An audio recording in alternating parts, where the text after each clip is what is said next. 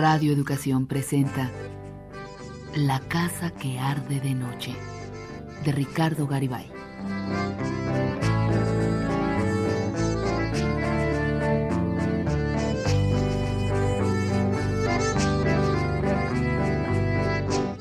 Un destello fugaz en la soledad del desierto.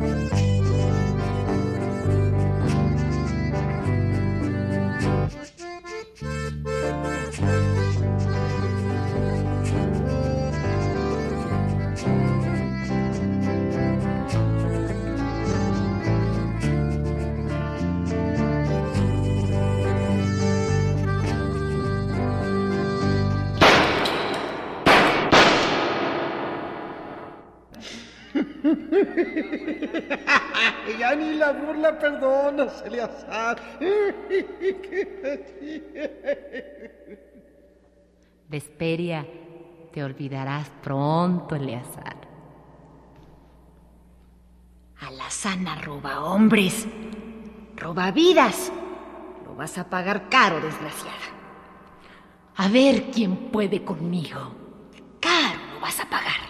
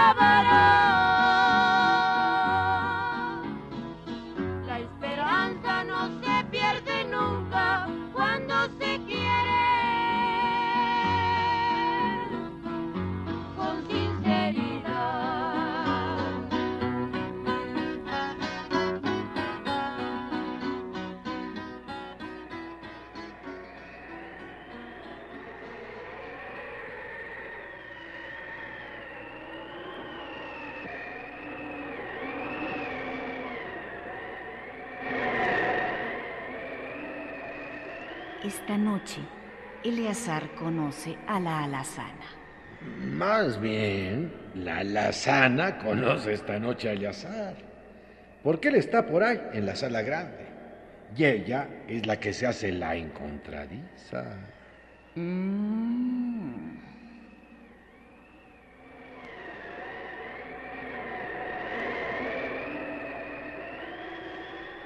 ¿Tú eres Eleazar? Lo dice con agresivo desdén, pero en el fondo ya está temblando. Eleazar la ve, una ojeada no más, y ya sabe que es la alazana, qué quiere, qué busca, cuál es su vicio y a dónde ir a parar. También sabe ya que ella en el fondo está temblando. Y las ganas de pelea que ella traía se desmoronan para siempre. Esperia tiene razón. Eleazar puede quemar a la alazana si quiere. Porque tres cosas lo hacen irresistible para la alazana. Su prestigio, su hermosura y su cansancio. El cansancio que le viera Esperia. Él quiso temblar a la alazana.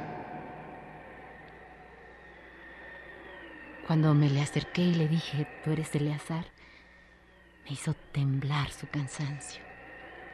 Ese cansancio abismado en el contorno de sus labios, en el mirar perdido, intensamente pardo. ojos de arena, indiferente, rojo, viejo, a pesar de que todavía no tiene ni 30 años. Así, Eleazar, de una ojeada, te hiciste dueño de mí y dueño del charco.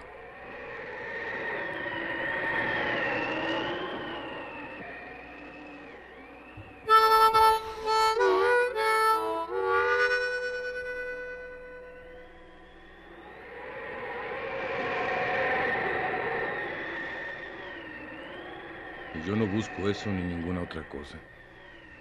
Ni pido nada ni doy nada. Estoy aquí como podría estar en un barco en tempestad, o en una mina de carbón, o en un templo, o moribundo en un hospital. Yo no veo diferencia entre esos lugares. Y a esto se debe que esté aquí. Y esto es lo malo. Que esté aquí y que esta sea la vida que conozco y veo transcurrir como un espectador que asiste obligado por enésima vez a una monótona representación de teatro.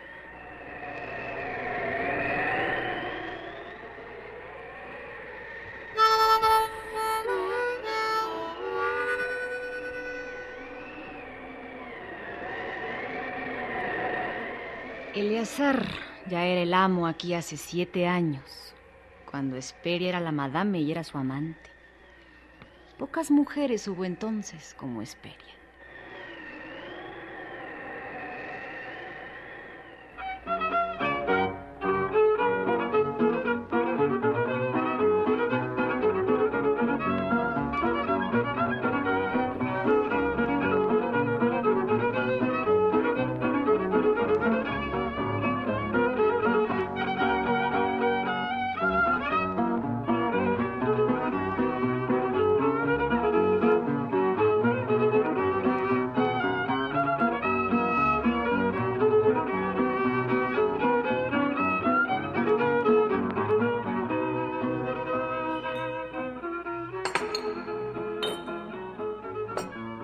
Señoras y señores, esta es una noche especial porque, para empezar, aquí está mi papuchi, el rey de esta casa.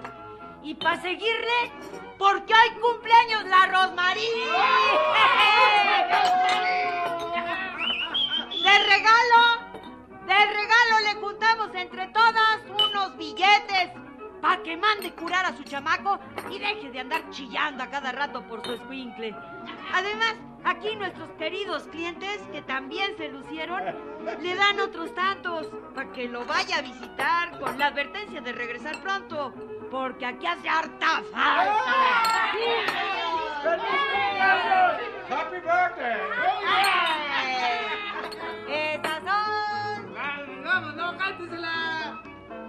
れに。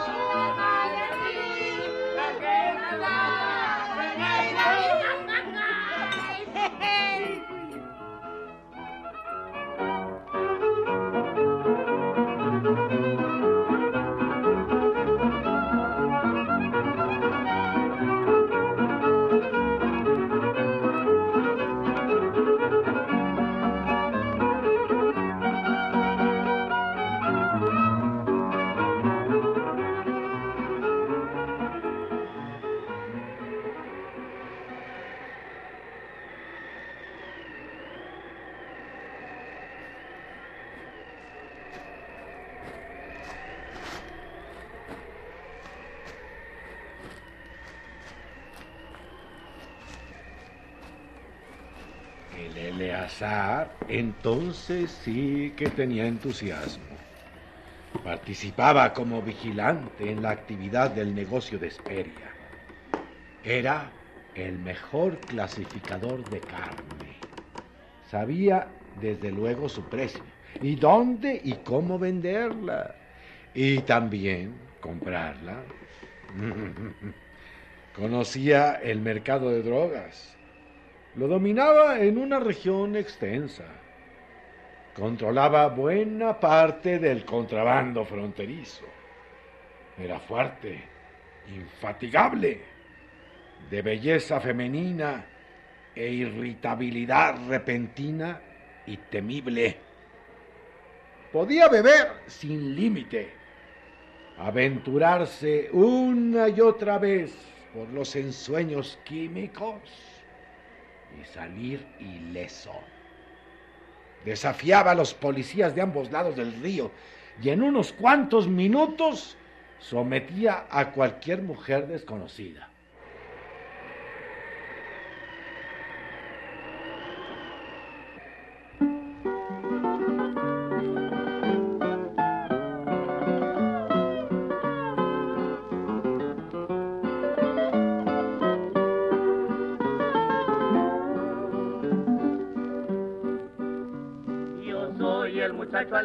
Que me divierto cantando con mi botella de vino y mi baraja jugando. Si quieren saber quién soy, vengan les daré una prueba, jugaremos un conquiar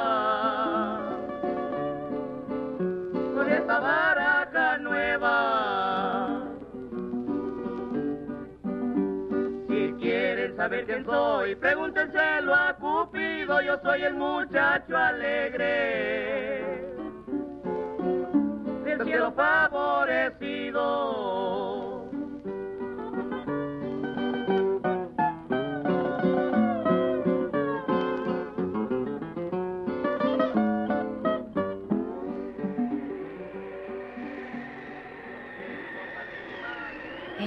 Verdad ese Eleazar estaba llamado a grandes tareas. Poseía con énfasis los dones para el descontón y el manotazo, y una sofocante ambición lo acicateaba. Se propuso trabajar en serio, unirse a los poderosos sindicatos americanos que operaban del otro lado del río, invadir nuevas líneas de comercio, derribar esta ratonera y construir algo sensacional bajo la dirección de maestros japoneses.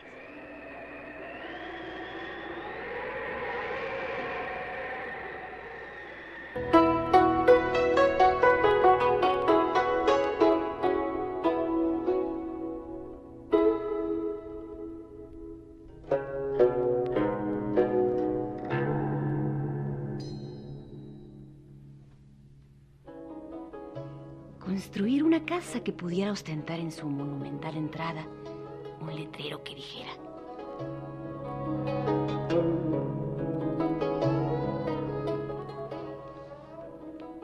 El charco de todas las tierras del mundo.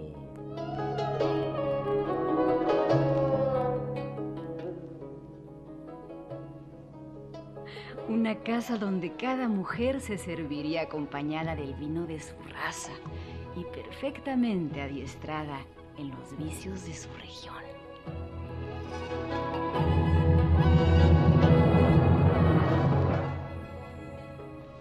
Cada mujer una garantía de éxtasis minuciosamente elaborado. Al mismo tiempo, trazó un colosal proyecto de sucursales del charco a todo lo largo de la frontera. Voy a sembrar tres mil kilómetros de cachondería.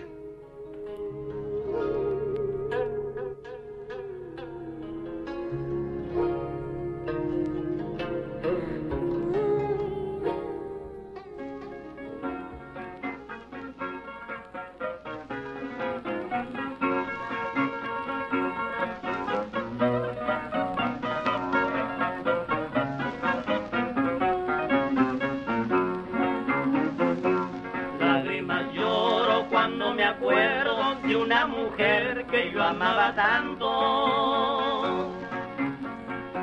No más me acuerdo y verla quisiera para adorarla y calmar el llanto. Yo no comprendo cuál es el odio ni por qué causa me despreció. Yo la quería más que a mi madre, pero la ingrata me traicionó.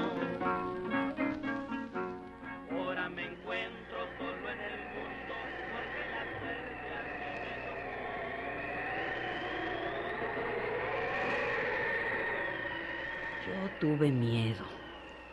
Y me di a crearle obstáculos a Eleazar. Me las arreglé para echarle a perder los primeros pasos de la empresa. Conjuré con amoroso celo los peligros futuros que amenazarían a mi papuchi. Si ya vivíamos felices, si el negocio dejaba lo que dejaba, ¿para qué quería alargar la cosa a mi papuchi?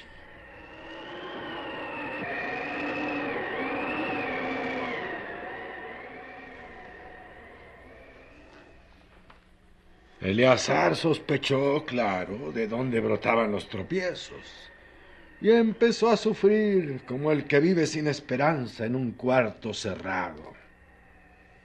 Lo asqueaba el pegajoso calor de Esperia. Y una noche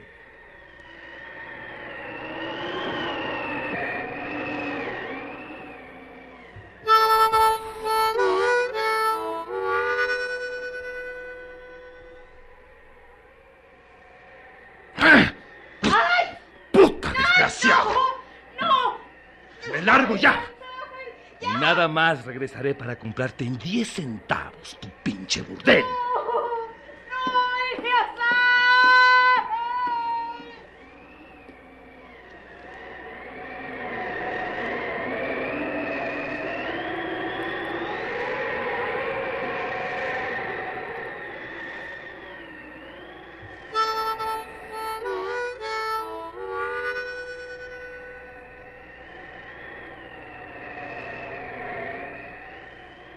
Después de golpearla, la abandonó.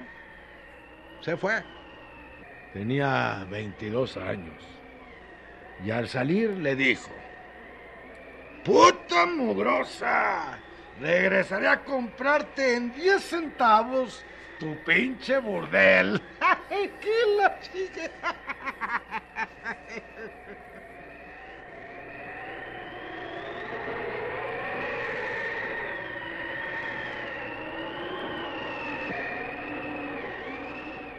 Y nadie volvió a verlo hasta que llegó cubierto de polvo a sentarse en los escalones del portal, siete años después.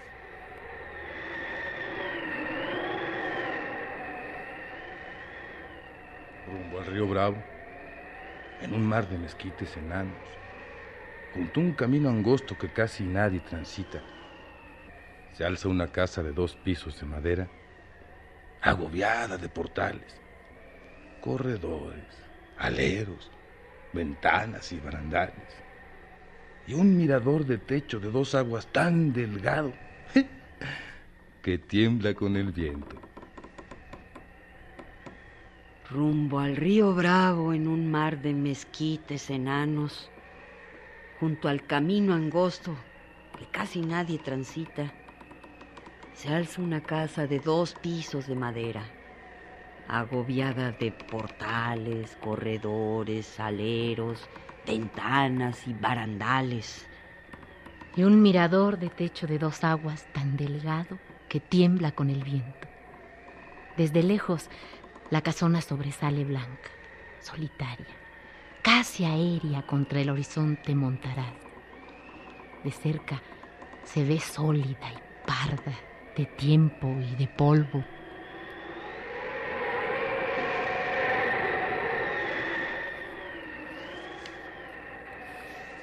Cuando se llega por primera vez, no se sabe por dónde entrar ni por dónde salir.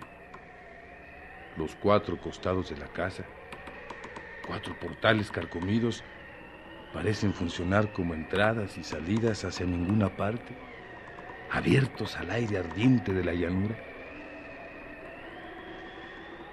Y pasillos a derecha, a izquierda, cortos y largos, estrechísimos.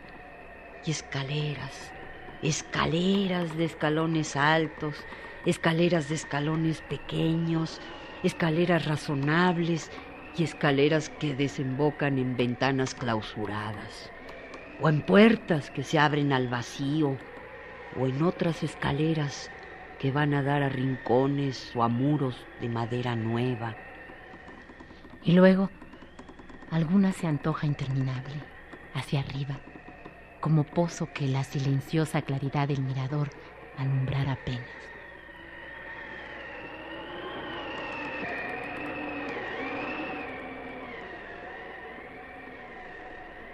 Un olor mojado se apelmaza en los rincones innumerables.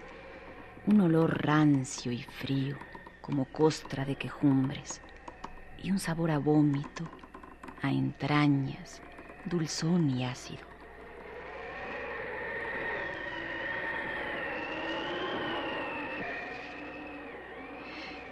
Eleazar se fue y nadie volvió a verlo hasta que llegó cubierto de polvo a sentarse en los escalones del portal siete años después.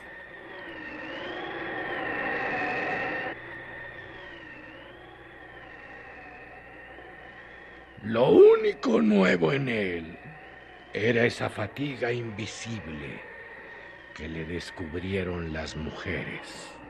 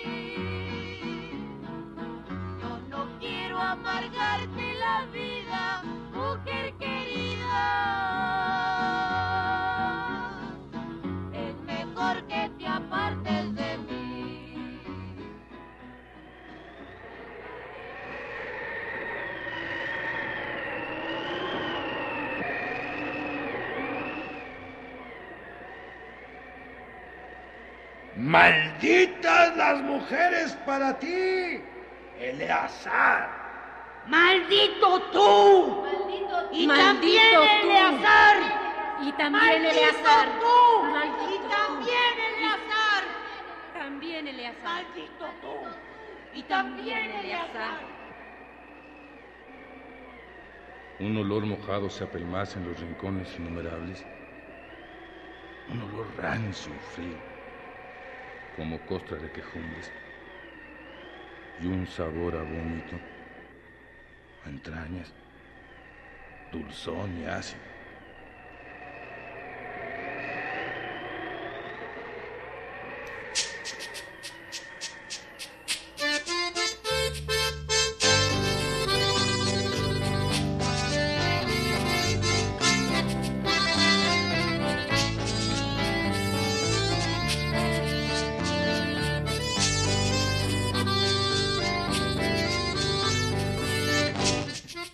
Participaron en este capítulo Alonso Echanove, Claudio Obregón, María Rojo, Ana Ofelia Murguía, Norma del Rivero.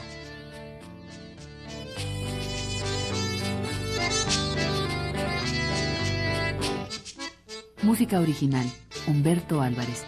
Asistente de producción, César Iglesias. Efectos físicos, Toño Guadarrama. Controles técnicos, Alejandro Ramírez.